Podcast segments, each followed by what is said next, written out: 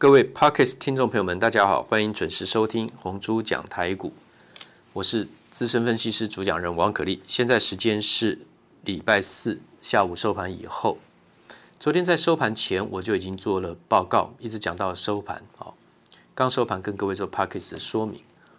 那昨天盘中呢，重挫跌了两百多点，然后呢收盘涨小涨。盘中其实在我电话连线解盘，在东森连线的时候是跌八十二点。就已经讲，多头本来就是缓涨急跌。那昨天收盘翻涨，今天呢再涨，大涨了两百一十点，而且今天收在历史最高点一七零七六点。我在一月八号讲的月线上涨对称形态，保守的来测算是一六一九零点，极限的满足对称就是保守形态了。保守形态里面的极限满足是一八三三二点，我已经讲了非常非常多次了。好，年初讲到现在，讲了超过三个半月了。我相信大家也会记得住我讲的一八三三二啊，下一个目标点，今天是一七零七六，好，大概剩下一千两百多点了。我认为它当然会来啊！目前为止我不需要改变我的看法，因为目前为止还算吻合啊我的看法。只是它比我想象中来的速度快多了。说实在的啊，说实在的，我原本认为大概就是在五月份，今年的五月份，差不多才才会来一万六千点左右啊。现在已经一万七千零七十六了啊。只是说那个涨幅我已经做了测算了。那么。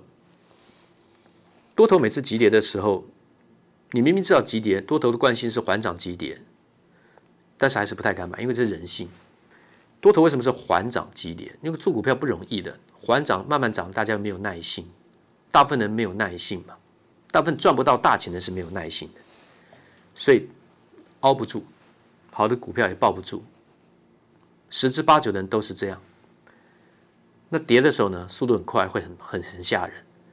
反正不是磨死人就是吓死人，你要能够通过这两项人性的考验，才有可能会抱得住股票，而且还要抱对股票，而且还要意志坚定，然后还要在对的时候呢去加码，还要在很恰当的时候呢，有时候先出一下再接回。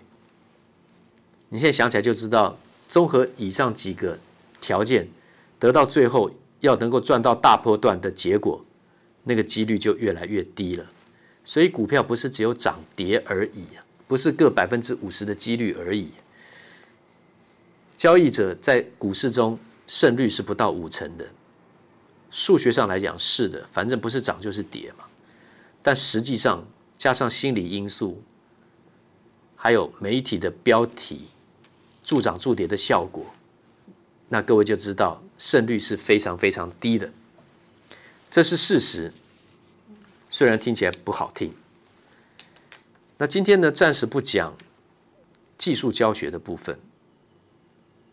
我现在念一家公司，它的营收跟获利，那你觉得应不应该买？二零一八年全年营收七十四点一亿元，二零一九年七十四点三亿元，没什么差别。可是去年二零二零年，二零二零年是一百零二亿元。哦，再听一次哦。二零一八年前年全年营收七十四点一亿元，前年七十四点三亿元，去年一百零二亿元，所以也就是说一下子从七十四亿元跳到一百零二亿元，啊，当然是好的嘛。那今年的话呢，会更高。今年会更高。好，那 EPS 的话呢，二零一八年是赚六点一三，二零一九年掉到四点四九元，因为提列比较高的设备折旧。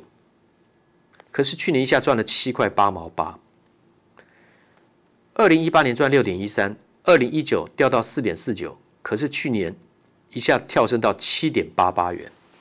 那你觉得这样的公司可不可以买？按照财报来讲。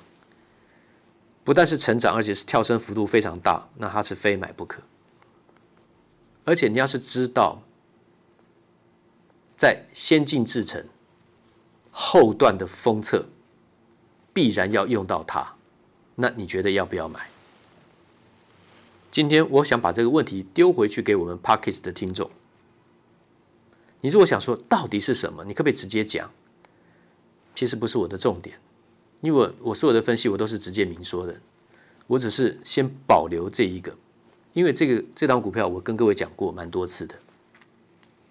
那我们再讲一家公司，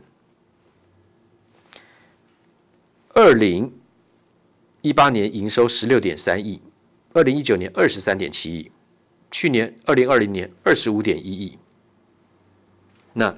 今年第一季总共做了六点三八亿，可是第二季是旺季，大旺季，应该估计一季会超过八亿。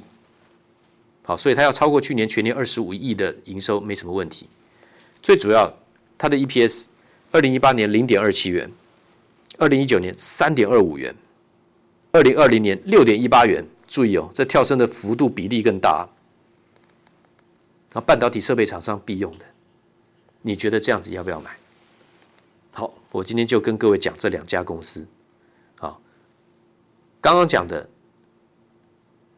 EPS 从六点一三掉到四点四九，但是去年跳升到七点八八，今年会更高，应该会超过十块钱。另外一个就是第二档，前年赚零点二七，去年呃，对不起，大前年赚零点二七元，前年赚三点二五元，去年赚六点一八元。几乎是快倍数的跳增，半导体设备股，这两档股票要不要买？当然是要买。今天先讲到这里，明天见。滚滚红尘，刻薄者众，敦厚者寡；人生诸多苦难，滔滔苦海，摇摆者众，果断者寡。操作尽皆遗憾。投顾逾二十四年，真正持续坚持专业。敬业诚信的金字招牌，欢迎有远见、有大格局的投资人加入红不让团队的行列。二三六八八七七九，二三六八八七七九。